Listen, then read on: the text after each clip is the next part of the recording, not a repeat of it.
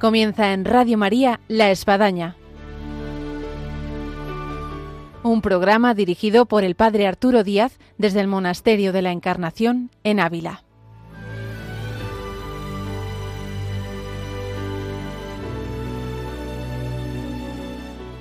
Buenos días, les habla el Padre Arturo Díaz, bienvenidos a La Espadaña y como todo último viernes de mes tenemos con nosotros a María Ángeles Álvarez en la vida y obra de San Juan de la Cruz.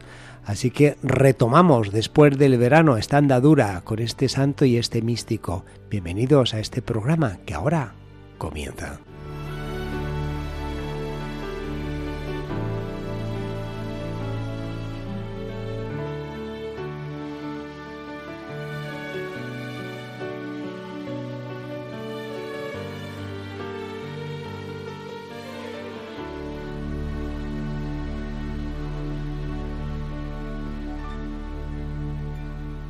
Buenos días, María Ángeles. Buenos días, un saludo. Retomamos después, no podemos decir de las vacaciones porque nos hemos mantenido fieles a Radio María, a la programación y hemos emitido nuestra vida y obra de San Juan de la Cruz aún en tiempo de verano. Ahí seguimos con nuestro santo, ahora en este mes de septiembre. Sí, habíamos dejado la invitación a nuestros oyentes que no dejasen de disfrutar de esa naturaleza que tanto canta, ensalza y alaba San Juan de la Cruz que tanto le inspiraba a él, que era una persona profundamente contemplativa de, la presencia de Dios en la naturaleza. Vale la pena, María Ángeles, que recordemos a nuestros oyentes dónde nos habíamos quedado. Por si hay alguno que durante el verano, pues tal vez ha pedido algún programa o, de esto que tiene la memoria un poquito frágil. Bueno, estamos en el año 1568, en noviembre, en la inauguración de Duruelo, del primer convento de los frailes carmelitas descalzos. ¿eh? Este que, que realmente fue un verdadero portalito de Belén, ¿no? Como estábamos narrando en los programas anteriores, em, con esa mezcla de, de un sitio lleno, hecho con tanto cariño, sí. con tanta dedicación, y por otro lado tan austero, tan duro, tan sencillo, ¿no? Esa, esa mezcla tan bonita que, que tiene mucho que ver con la santa y tiene mucho que ver con la impronta de, de la espiritualidad que ella quería dejar a sus hijos, en este caso, ¿no? A sus frailes. Decíamos que, que la santa se había impresionado al ir por, por a ver a sus frailes. Sí, ese encuentro, vamos, del cual se ha hecho tanta escritura y tanta pintura, ¿no? porque es así anecdótico, chistoso, en fin, como uno quiera catalogar. Por un lado estaba como conmovida de verles, eh, cómo estaban allí, de contentos y animados, y por otro lado estaba como un poco horrorizada, decir, madre mía, ¿Dónde los he metido? ¿Dónde los he metido? El convento se hizo con muy pocos medios, estaban medio mal vestidos, descalzos, no tenían ni alpargatas, eh, tenían que ir un montón de kilómetros todos los días a predicar después de estar haciendo sus tareas de albañiles y de construcción, en fin. Pero bueno, em, este, este pequeño, este conventito de, de, Duruelo, pues era una cosa muy sencilla, las celdas eran muy bajitas, decían que casi no podían entrar de pie para hacernos una idea de, de lo pequeñitas que eran, y que tenían una teja por ventana. Eh, y muchas veces cuando nevaba, que estamos en noviembre en Ávila, pues entraba nieve. pero como hemos dicho, pues mm, ellos lo llevaban con alegría y lo llevaban con, pues con mucha fe, realmente, no, todo lo contrario, nunca fumo, nunca lo han recordado como momentos duros, sino como momentos felices. Si no aplicaban eso que cuentan de San Pedro Alcántara y que te ha sorprendido de que él abría las ventanas de par en par en pleno invierno nevando y las cerraba y ahí ah, se decía, Señor, qué bien, qué calentitos está, ¿no? Claro. Entonces, bueno, son sensaciones eh, psicológicas que van, no cabe duda, con, con un buen semblante espiritual. En este momento recibieron la visita del padre provincial eh, de los carmelitas, Alonso González, y hace ya los nombramientos en este nuevo convento. Al padre Antonio le hace prior y al padre Juan subprior y maestro de novicios.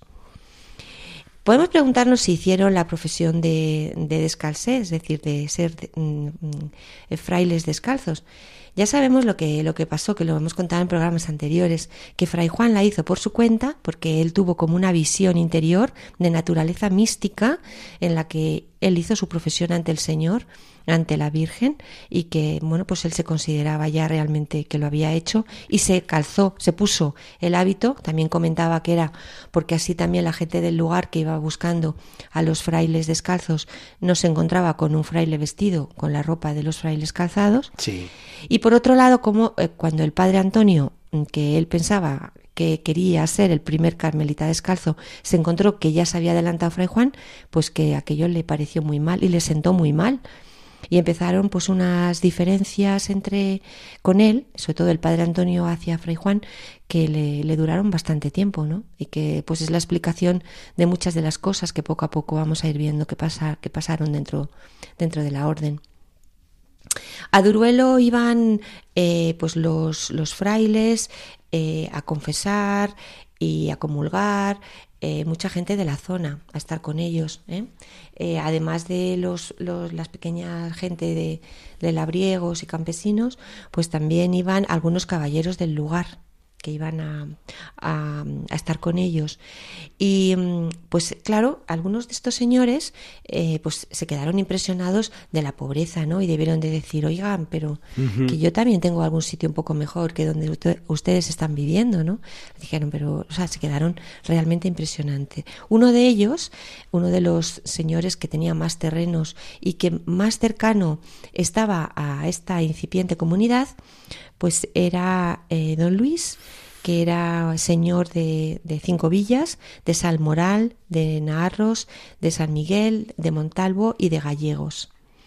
Y también de, de Mancera, ¿no? Y ahí, bueno, pues, pues este mm, pues pensó que, que podía ayudar un poquillo a, a, que tuvieran un lugar un poquito mejor, ¿no? En Mancera él tenía una, había una, una, ermita que le gustaba mucho a la santa, que era parte de sus propiedades y que estaba dedicada a Nuestra Señora y que había, tenía mucha veneración la gente de la zona y también Santa Teresa le gustaba. Y entonces eh, el padre de Don Luis mm, fue el que, el que envió eh, esta imagen, eh, que era un retablo grande de la Virgen, que la santa eh, lo, recuerda y que la santa decía del retablo, yo no he visto en mi vida cosa mayor.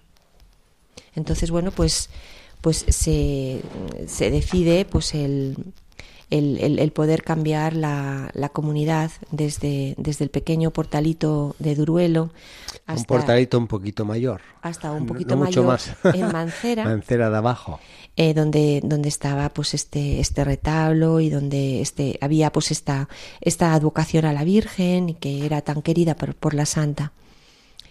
Eh, el provincial hizo que se trasladara el convento con gran solemnidad y se hizo un cortejo de caballeros y otros, otras personas religiosas llegadas de Salamanca y todos fueron procesionando eh, también San Juan con todos los novicios y entraron en Duruelo el día 11 de junio del año 1570.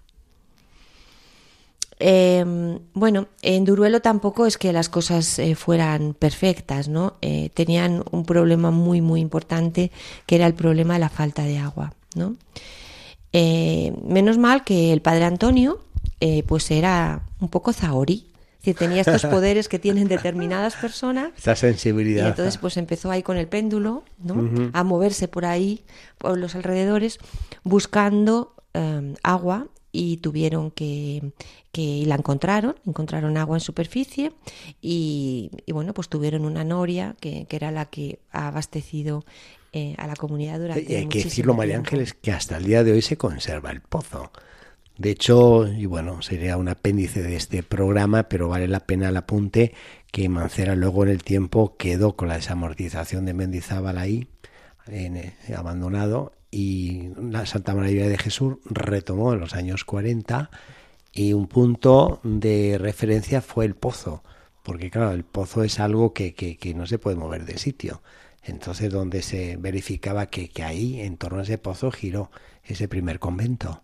Sí, porque nos cuentan las crónicas, padre, que, que cuando hicieron la, como si dijéramos, la perforación eh, con, el, con, el, padre Antonio con, determinando dónde había agua, bueno, pues el caudal que salió allí fue tan grande que se desbordó por todas partes y que pues todos se pusieron a, a dar voces de alegría y de contento y que, y que se empezó a oír las voces, sobre todo de Fray Antonio, ¿no? Que queda recogida la frase de lo que dijo, Señor, agua os pedimos, pero no tanta. Eso ha quedado ahí recogido entre los papeles de la orden, ¿no? Como una de las cosas, ¿no? Señor, agua os pedimos, pero no tanta. Bueno, ahí en Mancera, el 8 de octubre de 1570, hacen las, las primeras profesiones, pues los primeros novicios, que como hemos dicho, pues estaban siendo educados por nuestro santo Juan de la Cruz, que fueron Juan Bautista, y el hermano Lego Pedro de los Ángeles. Y em, bueno, este hermano Lego, Pedro de los Ángeles, pues, pues nos cuentan su historia y cómo se presentó en Macera pidiendo el hábito carmelita y Fray Juan le dijo que tenía que ir al convento de San Pablo de la Moraleda a presentarse al, al provincial.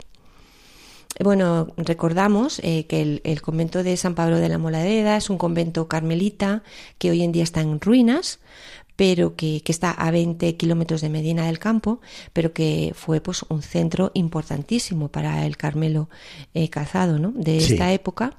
Y bueno, es realmente el primer convento carmelita que se fundó en Castilla en el siglo XIII y que bueno, en este momento pues estaban allí los superiores y por tanto el padre, el padre eh, Fray Juan le mandó a este fraile para allá.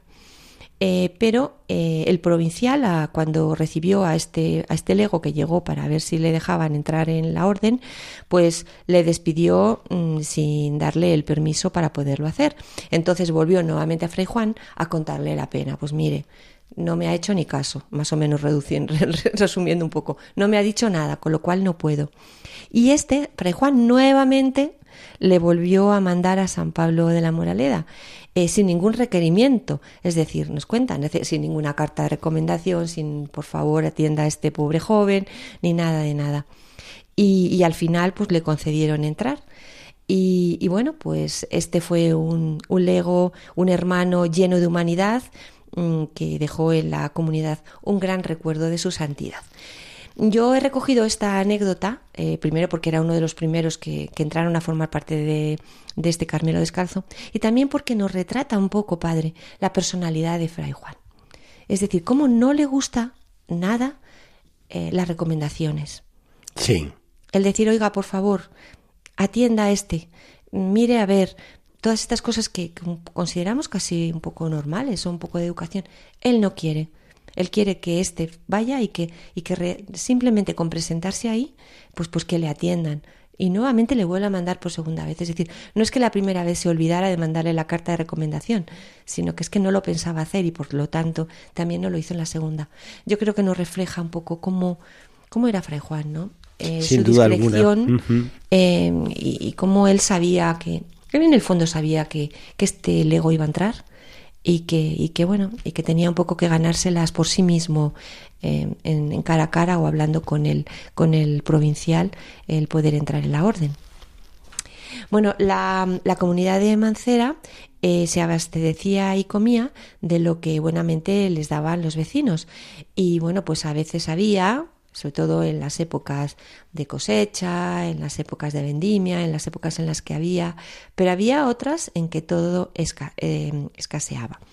Bueno, he recogido un texto que les voy a leer que me parece muy interesante porque nos cuenta este momento, es del libro de la Reforma y se lo voy a, se lo voy a, se lo voy a, a leer. Muy Dice bien. así. Acudíanles los vecinos de Mancera y los circunvecinos, cada uno con lo que podía. Este daba un poco de queso, o leche, aquel un pedazo de pan o una medida de vino. Como eran muchos los pocos, algunas veces había abundancia, otras probaba el Señor la fe de sus siervos. Cuando no había qué comer, recogía el cocinero todo el mendrugo de pan duro y mohoso que había sobrado en la despensa de otros días y echados en agua caliente los cocía hasta que se ablandaban.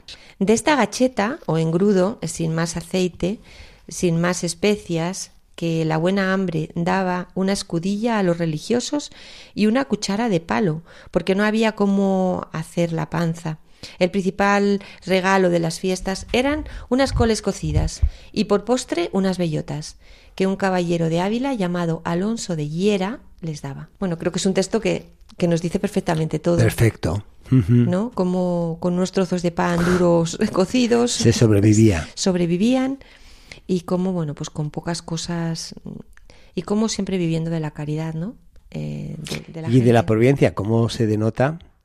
Que, que, al igual que pues ve uno que los pájaros del campo, como bien decía el Señor, pues se alimenta y cómo se visten las flores del campo, pues bien, en este caso como el Señor deja a, a sus elegidos, a sus criaturas. Claro, sí, sí, entonces como eh, lo recordaban, ¿no? Como decimos, ellos, de todas maneras, aunque, aunque estaban en Macera, pues seguían recordando a Duruelo y bueno, no solamente lo recordaban eh, padres, sino que algunas veces pues se iban de excursión, dando un paseo, como a recordar aquellos lugares y hacer allí pues unas, una misa o a, estar un rato de oración, ¿no?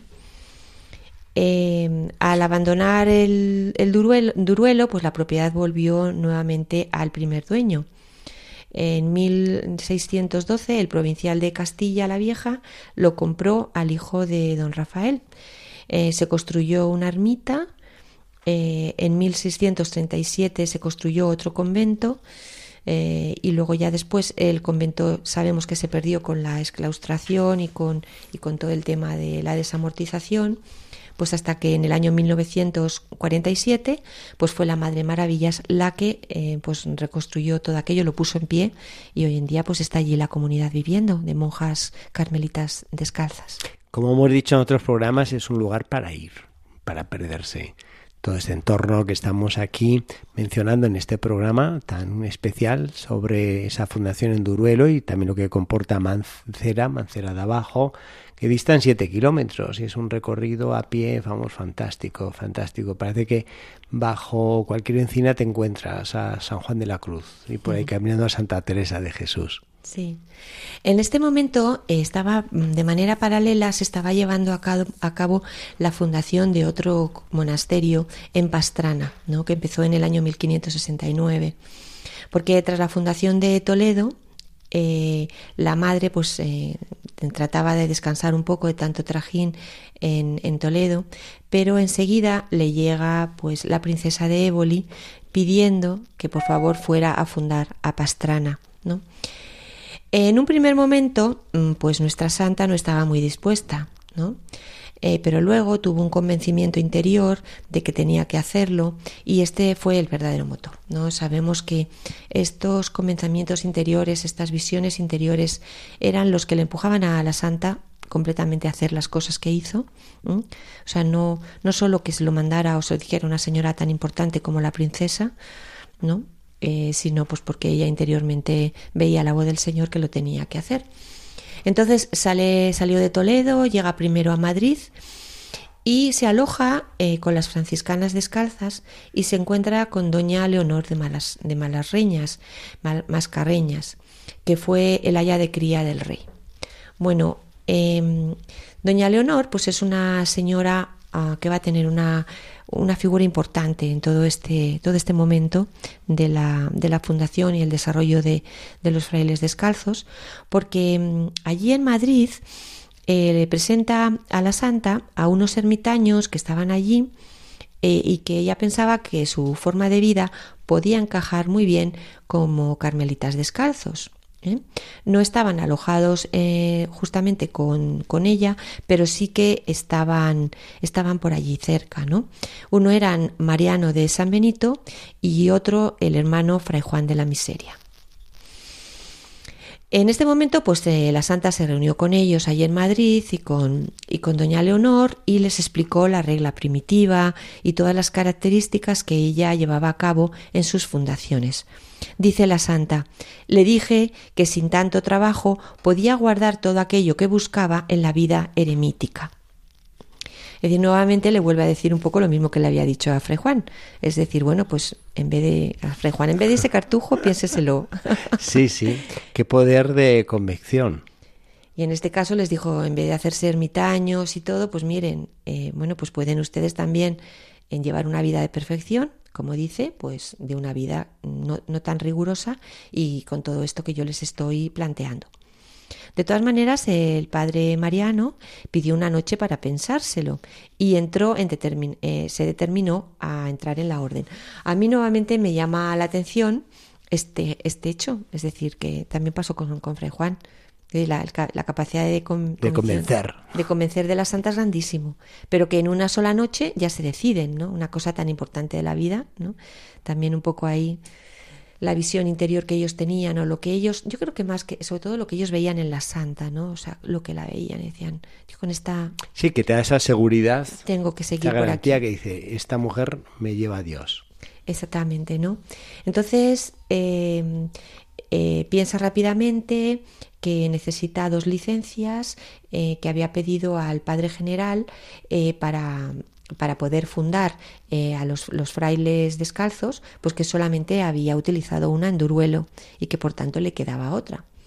Y comienza un poco a mover los hilos, también llama a su amigo el obispo de Ávila, don Álvaro de Mendoza, para que interceda en esta nueva fundación. Mariano eh, le dice a la santa eh, que Ruy Gómez eh, le había dado una ermita y un buen sitio en Pastrana para vivir como ermitaño y que se podía hacer allí la fundación. Rápidamente llama Teresa al padre Antonio para que venga a fundar esta casa de Pastrana.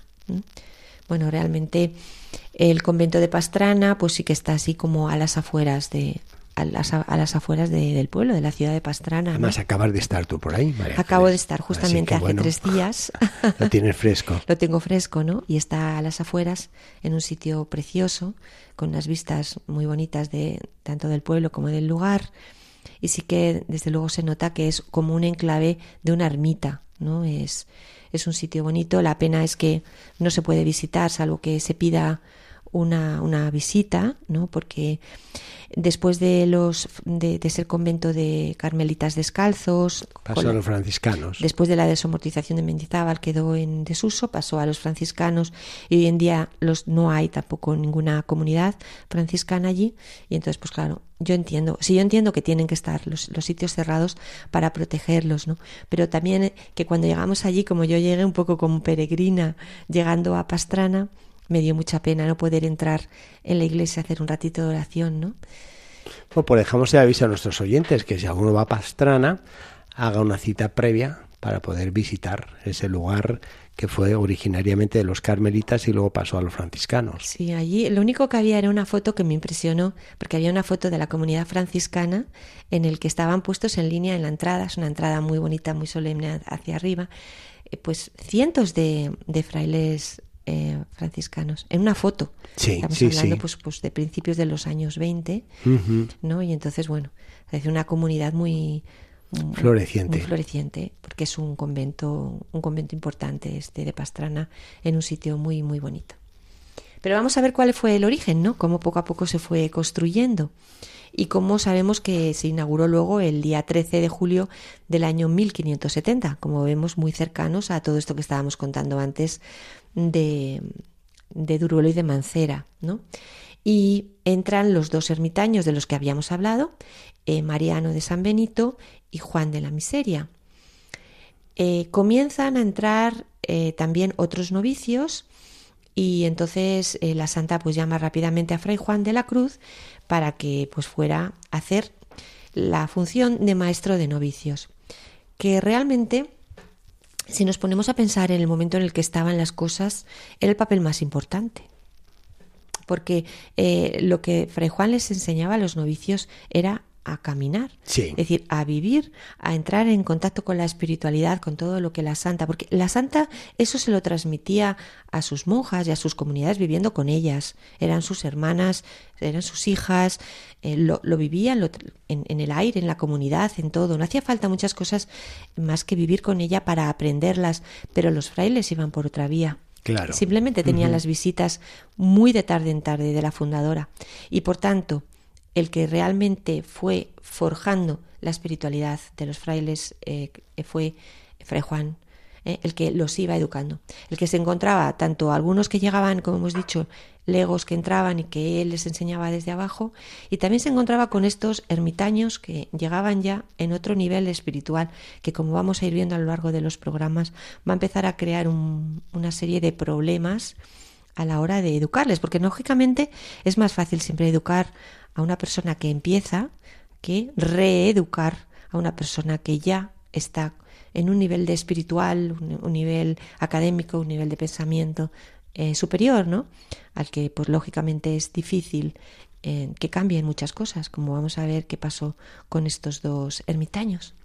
Muy bien, María Ángeles, pues lo dejamos aquí, que el tiempo se nos viene y nos deja con estos dos ermitaños que van a ser eh, una pieza interesante en este inicio de lo que supone eh, la reforma de, de, los carmelitas en los varones. Y que vamos a ver cómo Pastrana se va a construir también desde abajo, cómo va a ser la construcción, también con Fray Juan ahí un poco y con todos estos eh, frailes, y cómo poco a poco va, va a empezar a rodar ¿no? este gran convento y, vamos a ver la figura, como digo, importantísima ¿no? de Fray Juan, que realmente lo que hemos dicho en los programas y seguimos manteniendo, ¿no? como realmente Fray Juan podemos ponerle al lado de Santa Teresa como fundador del Carmelo Descalzo. Pues muy bien, María Ángeles, dejamos aquí esta vida y obra San Juan de la Cruz y quedamos para este último viernes del próximo mes de octubre. Vamos a seguir en, Pastrana y vamos a seguir hablando de, de, Fray Juan y de todo este comienzo de esta obra tan importante, tan interesante, ¿no? que es la construcción del Carmelo Descalzo masculino. Pues seguimos caminando con San Juan de la Cruz. Y hasta aquí llegó nuestro programa del día de hoy con María Ángeles Álvarez en La Espadaña, en Radio María, en este recorrer vida y obra de San Juan de la Cruz, de lo que supuso esa eh, fundación inicial de Duruelo ese salto a esa localidad cercana ahí, que es Mancera de abajo, y luego pues este otro salto un poco más lejos en Pastrana, donde pues un foco inicial de lo que supuso la formación de esos nuevos carmelitas en su reforma. Hasta el próximo programa, Dios mediante, aquí en La Espadaña, el próximo viernes les esperamos.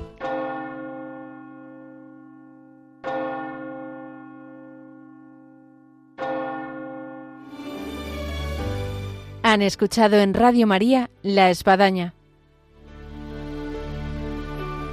un programa dirigido por el padre Arturo Díaz desde el Monasterio de la Encarnación en Ávila.